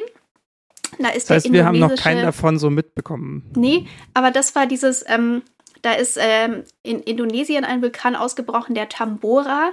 Und dann gab es 1816 diesen sogenannten, das, das sogenannte Jahr ohne Sommer. Ähm, weiß nicht, ob du das schon mal gehört hast. Ähm, ja, da ist im Prinzip schon. durch diese Explosion von dem Vulkan ist ganz, ganz viel Staub und Asche und so weiter in die Atmosphäre aufgestiegen, mhm. hat sich dann wie so ein Schleier um die Erde gelegt. Und das hat dazu geführt, dass die Erde abgekühlt ist. Ähm, dadurch gab es dann eben in diesem Jahr 1816, also der Vulkan ist im April 1815 ausgebrochen und dann gab es im Jahr drauf eben diesen krassen Effekt. Ähm, mit Missernten, Kälteperioden, also Nachtfrösten zum Beispiel im Sommer, Unwettern, Überschwemmungen etc. Ähm, und diese Abkühlung hat bis 1819 angehalten und was ich auch nicht wusste, es sind da halt diese ganzen Partikel in diese Atmosphäre dann gelandet ähm, und die haben dann auch auf Jahrzehnte das Tageslicht verändert, weil dann das Licht sich anders gebrochen hat, ähm, hm. weil es auf diese Partikel getroffen ist. ähm, das hat unter anderem anscheinend beeinflusst, wie Sonnenuntergänge in Europa ausgesehen haben und das spiegelt sich auch teilweise in der Kunst in dieser Epoche wieder. Also es gibt so ähm, Gemälde, ich glaube unter anderem von William Turner mit so ganz intensiven Farbverläufen und so weiter, die man sich jetzt heute nicht als realistisch vorstellen kann letztendlich. Und das ist aber halt, weil da diese anderen Partikel noch in der Atmosphäre waren, wodurch das Licht einfach anders aussah. Das finde ich irgendwie krass, dass das solche Nachwirkungen hatte. Und was dazu auch noch gehört, ist ähm, ähm, Mary Shelley ist unter anderem mit Lord Byron und so weiter, die waren da in so einer Villa in Genf in diesem Jahr ohne Sommer. Und das war dann halt so eine gloomy, spooky Atmosphäre. Und dann haben die mhm. im Rahmen von diesem Urlaub im Prinzip angefangen, so Gruselgeschichten zu schreiben. Und daraus ist Frankenstein entstanden. Nice. Genau, das sind einfach so ein paar Fun Facts. Zusätzlich jetzt. Zurück zu unserem Supervulkan in mhm. bei Neapel. Wie gesagt, das ist ähm, eben dieses relativ große Gebiet direkt am Stadtrand von Neapel, an der Küste und untermeerisch. Das ist auch noch einfach ein cooles Wort, was ich sagen wollte. Ähm, es gibt in diesem Gebiet so, das heißt Solfatare. Das sind so Stellen, an denen Gas austritt aus diesem mhm. Vulkan-Dingsbums raus. Das sind sogenannte postvulkanische Exhalationen. Auch ein geiler Begriff. es gibt Thermalquellen und so weiter. Und ähm, es gibt ja. da immer wieder ähm, so Hebungen der Erde, wo sich dann einfach alles so um einen Meter mal eben nach oben hebt. Erdbeben, Erdrutsche etc. So, die letzten wirklich großen Ausbrüche von, größeren Ausbrüche von diesem Ding waren so vor 15.000 und 29.000 Jahren. Und 1583 war der letzte größere Ausbruch, der aber jetzt nicht so das Potenzial hatte von dem, was das Ding an sich könnte. Ähm, mhm. Und dieser Ausbruch von 1583, der hat allein schon acht Tage entstand, äh, gedauert und dabei ist ein neuer Berg entstanden, der Monte Nuovo. Und ein See wurde vom Meer abgeschnitten. Das heißt, das ist was, was passieren kann, wenn dieser Vulkan nicht so krass ausbricht. So. Es ist, es ist wirklich, es ist auf keinen Fall verwunderlich, dass Menschen so an Götter glauben. Ja. Es ist unfassbar. Und, und auch so, also im Vergleich wie, also wie äh, klein und machtlos wir dann doch sind. Ja. Also was willst du da machen? Keine Ahnung. Der, Ja, also wenn der ausbricht und da ist einfach ein neuer Berg, dann Ja, da kannst du halt nur hoffen, Okay. dass du es rechtzeitig mitkriegst, damit du evakuieren kannst. dass du oben auf dem neuen Berg bist und nicht unten drunter. Ja, oder halt weit genug weg von diesem ganzen Bereich Ja. vielleicht. Ja, das ist schon Ähm, besser, ja. Genau, so das Ding ist jetzt, ähm, also ich glaube, so seit Mitte des 20. Jahrhunderts mehrt sich so ein bisschen, was so an Erdbebenaktivität etc. in diesem Gebiet passiert. Und so in den letzten paar Jahren war noch mal mehr. Also es gab so in den letzten, also dieses Jahr und letztes Jahr waren somit die stärksten Erdbeben, die da schon seit langem gemessen worden sind. Deswegen sind jetzt alle so, äh, passiert da jetzt demnächst was? Ähm, das heißt, und es könnte sein, dass das nächste Mal, wenn das Ding ausbricht, dass es dann halt so ein richtig krasser Ausbruch wird mit Caldera, also so einem Kessel, der dann einbricht. Ähm, und eventuell sind das jetzt halt alles irgendwie so Vorzeichen, dass da was passiert. Vielleicht aber auch nicht. Also, das, das Zeug, was da im Moment passiert, das wird nicht von dieser eigentlichen Magmakammer ausgelöst, die den tatsächlichen Vulkan Mhm. bildet, aber oben drüber ist noch so eine, ein sogenanntes Hydrothermalsystem in der Erdkruste, die über dieser Magmakammer liegt. Also dadurch, dass der letzte ries riesige Ausbruch einfach schon echt lang her ist, ist diese Schicht, die jetzt diese Magmakammer abdeckt, sozusagen einfach sehr dick geworden. Und Mhm. da ist halt viel Masse und da ist ähm, äh, Wasser drin und Gase und so weiter. Und das kann aus sich heraus schon so viel Druck entwickeln, dass sich das dadurch dann die Erde bebt und sich die Erde hebt und so weiter. Und gleichzeitig gibt diese Magmakammer, die unten drunter liegt, Gase an dieses System ab. Dadurch kann auch wieder Druck entstehen und so weiter. Das heißt, das, was jetzt passiert, das sind alles eher Sachen, die durch dieses Hydrothermalsystem ausgelöst worden sind und nicht unbedingt durch diese Magmakammer. Ähm, das heißt, das heißt jetzt nicht unbedingt, dass jetzt wirklich demnächst da was Krasses passiert. Problem ist aber, dass ähm, man, wir uns einfach mit diesen Supervulkanen nicht so wirklich auskennen. Das heißt, wir haben da nicht so die wirklichen Marker, woran man erkennen könnte, dass das Ding demnächst ausbricht. Ähm, und es gibt anscheinend so Analysen Okay. von vorherigen Ausbrüchen, wo man gesehen hat, dass das dann von, okay, in der Mas- Magmakammer passiert jetzt gerade wirklich was, zu der Vulkan bricht jetzt aus, dass da nicht sonderlich viel Zeit dazwischen liegt. Also das kann anscheinend auch innerhalb von so einer Woche oder sowas passieren. Ähm, und Was wir wissen nicht so genau, worauf wir da achten müssten. Bitte?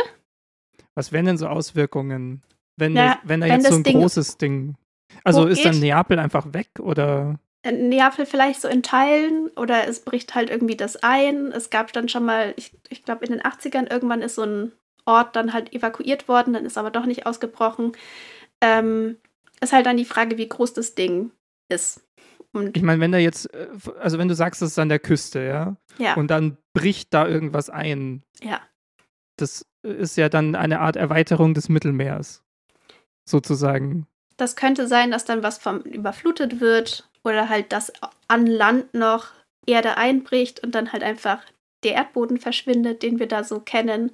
Ähm, das könnte dann halt auch dadurch, dadurch, dass dann halt auch wieder ähm, verschiedene Materialien in die Atmo Atmosphäre gelangen, könnten dadurch dann halt auch klimatische Änderungen weltweit entstehen und so. Das heißt, man weiß halt nicht so genau, was da passieren könnte, ob da was passiert, wann da was passiert. Und ich finde es irgendwie mega krass, dass dieses fette Ding einfach in Italien ist und ich davon bis vor drei Wochen oder so noch nie was gehört hatte. Ja. Und deswegen dachte ich mir, Äh, erzähle ich dir das. Kennst du diesen, kennst du diesen alten ähm, Neue Deutsche Welle-Song, wo es immer heißt, äh, ich weiß nicht mehr, wie der Song selber heißt, aber äh, die Zeile ist immer, besuchen Sie Europa, solange es noch steht. Nee, das kenne ich nicht. Der ist mir gerade so spontan in den Kopf gekommen. Ja, Ja, äh, super. Also ein super Vulkan scheint es zu sein. Ähm, äh, okay, äh, blöde Frage. ja, Also, wir- du hast gesagt, wir wissen noch nicht so viel über diese Vulkane und so weiter und so fort. ja, Ähm, aber so grundsätzlich, das Prinzip eines Vulkans ist doch, da ist diese Magmakammer. Wenn der Druck in dieser Magmakammer zu groß wird, weil da zu viel drin ist, sozusagen, dann wird es so nach oben raus gesprutzt. Ja. Gut. so wir als Menschheit sind ja relativ gut in so Geräte bauen. Ja. Gibt es nicht irgendwie Möglichkeiten, so eine Art Grabgerät oder sowas zu bauen, mit dem man so unten an der Magmakammer irgendwie so ein, so ein Loch machen kann, dass da wieder was abfließt, irgendwo hin, wo es uns nicht so stört? Das ist halt irgendwie im, in der Tiefe von 10 Kilometern oder sowas, Ralf. Also es ist ein Problem. Ich glaube schon, dass das ein Problem so technisch. ist. Okay. Ich könnte mir vorstellen, wenn es eine einfache Möglichkeit gäbe, solche Magmakammern abzulassen, sozusagen, dass man das vielleicht schon probiert hätte. Weil es Ja, gibt ja, ja, noch mehr so bestimmt. Supervulkane oder insgesamt Vulkane, die sehr nah an großen Städten oder sowas dranlegen. Hm. Ja, schön. Ich würde Ja. sagen, das, äh, das ist nochmal. Das rückt alles, ähm, auch worüber wir vorher so äh, gesprochen haben, an Problemen und sowas, finde ich nochmal eine schöne Perspektive. Ähm, oder kontextualisiert das nochmal mit. Ähm, es ist wirklich erstaunlich. Also ich, ich, ich merke das immer wieder, wenn ich mich so beschäftige mit Klimawandel oder so, ja, äh, und mit diesen, mit diesen ganzen, es ist wirklich erstaunlich so, wir, wir sind natürlich so äh, wissenschaftlich durchaus weiter, als wir es früher mal waren und so, aber wir haben ja wirklich so wenig Ahnung und so wenig Kontrolle über diese Welt, die Ja. uns umgibt. Ja. Es ist so, es ist so, äh, also irgendwie steckt da auch was Großartiges drin in diesem Schrecken, Ja, der ich fand es potenziell schon da ist. Ja, ich fand diese Re Recherche jetzt schon geil. Also abgesehen davon, dass da einfach super coole Fachbegriffe drinstecken, wie zum Beispiel Ja. postvulkanische Exhalationen. Ähm, aber ich fand es Ja. schon irre irgendwie. Ich meine, bei ganz, ganz, also bei all diesen Vulkanen ist es ja super schwierig, dann immer so irgendwie vorher das mitzukriegen, dass da demnächst vielleicht was Größeres passieren könnte. Aber dass es da dann halt noch diese Unterart der Supervulkane gibt, die dann richtig, richtig krass viel Schaden anrichten könnten, wo wir einfach noch weniger wissen. Das, Ja. ähm, ja. Ich meine, das ist jetzt auch einfach, es ist nicht sonderlich wahrscheinlich, dass das Ding demnächst ausbricht. Also es gibt jetzt nicht irgendwie wirklich Hinweise darauf, dass sich diese Magmakammer da irgendwie krass füllt oder sowas. Aber wir wissen halt einfach nicht viel darüber. Aber, also ich meine, es ist schon wahrscheinlich, dass es halt irgendwann wieder ausbricht. Ja, weil das Ding ist halt weiter aktiv. Ähm, ja, ich weiß nicht, ich hatte, ich hatte neulich auch so einen, so einen ähnlichen Moment der Faszination mit so einem, mit so was Unvorstellbarem eigentlich, als ich mich so ein bisschen versucht habe, mit so Quantenphysik auseinanderzusetzen und mich in dem. Hinsicht, Hinblick irgendwie weiterzubilden. Und ich kann dir das jetzt nicht mehr genau alles bla bla bla erklären und so, ne, weil ich bin dann auch ein bisschen zu blöd für Quantenphysik. Aber ähm, es gibt anscheinend, und das ist schon wirklich sehr hängen geblieben bei mir, es gibt anscheinend eine, also basierend auf den neuesten Erkenntnissen darüber, wie quasi atomare Verbindungen m, bestehen, also über diese energetischen Verbindungen zwischen den einzelnen Teilchen in Atomen und sowas, Mhm. kommt man anscheinend mit mehreren Theorien oder so immer wieder auf diese Erkenntnis, dass es durchaus eine Chance gibt, dass ein, dass innerhalb eines Atoms relativ spontan, also einfach komplett spontan und ohne dass man weiß, wieso, ähm, sich Verbindungen einfach neu knüpfen. Also einfach spontan auflösen und neu knüpfen, aber in einer anderen Konstellation. Mhm. Und daraus errechnet gibt es eine wirklich astronomisch geringe, aber immerhin vorhandene Chance, dass das mit allen Atomen im Universum einfach so passiert. Gleichzeitig. Oder Ja. wie? Ja, Mhm. ja. Und dann, also wir kriegen das auch nicht mit, weil in dem Moment ist einfach Existenz vorbei und komplett neu geordnet. Aber das ist wirklich so, da, da, also jetzt sehr pathetisch gesprochen, quasi, das ist ja wirklich so, Gott schnipst mit dem Finger und die Welt ist eine andere. Ja? Mhm. Und das, das ist nach aktuellem naturwissenschaftlichen Stand sozusagen einfach Nicht völlig ausgeschlossen. eine mögliche Realität. Okay. Das ist ja wie so, ich, ich weiß nicht, ob du inzwischen Oppenheimer gesehen hast. Ähm, da geht es ja auch darum, dass sie, äh, sie machen diesen Test mit dem Atomding und dann hat man halt diese, diese Fusionsreaktion, die diese unglaubliche Sprengkraft macht. Und sie sind sich vorher nicht sicher, also die Chance ist nicht bei null, sie ist nur nahe null, ähm, dass diese dass diese Reaktion einfach nicht aufhört und dadurch einfach ein schwarzes Loch entsteht. die ganze Erde so reingesaugt wird. So, das sind so wirklich so, Oppenheimer ruft dann Einstein an und lässt sich irgendwie von dem nochmal, oder so mit den besten Leuten ja alle überprüfen nochmal diese Mathematik und alle sind so, ja, nee, ist schon richtig gerechnet, das ist nahe Null, aber nicht Null.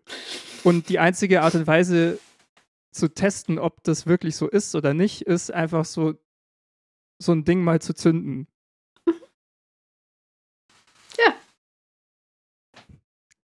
Ja. Ja. Cool. Kann man machen. Ähm, ich ich würde jetzt kurz mein letztes Thema machen. Ja? Ich bleibe mit dem im mediterranen Raum, Okay. äh, gehe aber nochmal so äh, ein paar Jahre zurück in die Vergangenheit und zwar ins alte Rom. Okay. Das ist wirklich nur so ein, ein kleines Schmankerl, ein kleines Mitbringsel für unsere Geschichtsinteressierten. Und zwar, im alten Rom, habe ich neulich gelernt, wurde abgestandener Urin als Mundwasser benutzt. Mhm. Da Urin einen sehr hohen Ammoniumgehalt hat und dieses Ammonium hat irgendwie eine sehr stark reinigende Wirkung. Und zwar war das so eine gängige Praxis, dass es eine Urinsteuer gab.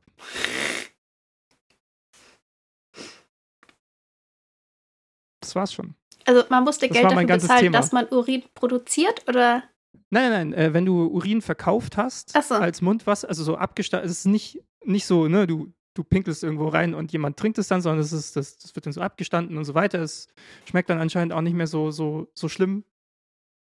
Teilweise, glaube ich, wurde das auch noch irgendwie so geschmacklich ein bisschen aufgewertet und so durch irgendwie Kräuter und Shit.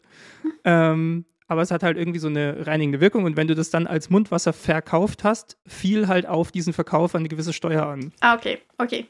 Und wie sind die an dieses Urin rangekommen? Also, ich meine, die hatten ja so öffentliche Ja, Latrinen und so weiter. Haben die das da gesammelt oder konnte man extra zum Urintypen seines Vertrauens um gesagt- die Ecke gehen und da pinkeln und dann drei Wochen später holt man sich was ab? zu den Produktionsverhältnissen, da habe ich mir jetzt, also stand da nicht so viel. Ich fand das nur so faszinierend, dass ich mir dachte, ich muss das mitbringen. Ja. Ähm, weiß ich nicht, ob da jemand einfach so einen Haufen Leute hingesetzt hat, gesagt hat, hier ist Wasser, Mhm. trink das mal. Und dann wird da drüben reingepinkelt in diese Bottiche oder was auch immer. Ja. Wie so Blut abnehmen, aber anders. Ja, also. Ich meine, wenn du jetzt den ganzen Tag viel Wasser trinkst, dann kannst du ja, rennst du ja relativ oft aufs Klo. Da Ja. kannst du schon was produzieren. Mhm. Ja, apropos Urin, ähm, mein Onkel, der kennt Leute, die haben Pferde. Und die Leute mit den Pferden haben ein Pferd, glaube ich, mindestens darauf trainiert, in einen Eimer reinzupinkeln. Und dann wird dieser Pferdeurin als ähm, Dünger verwendet. Interessant. Noch so ein Wir anderer müssen mal eine Fact, Folge so. zum Urin machen. Ja. Ja. Gut, das war's von mir. Ähm, Cool. Hast du noch was? Nee, damit wäre ich jetzt auch durch. Wunderbar. Äh, ich würde sagen, es war mal wieder bunt gemischt.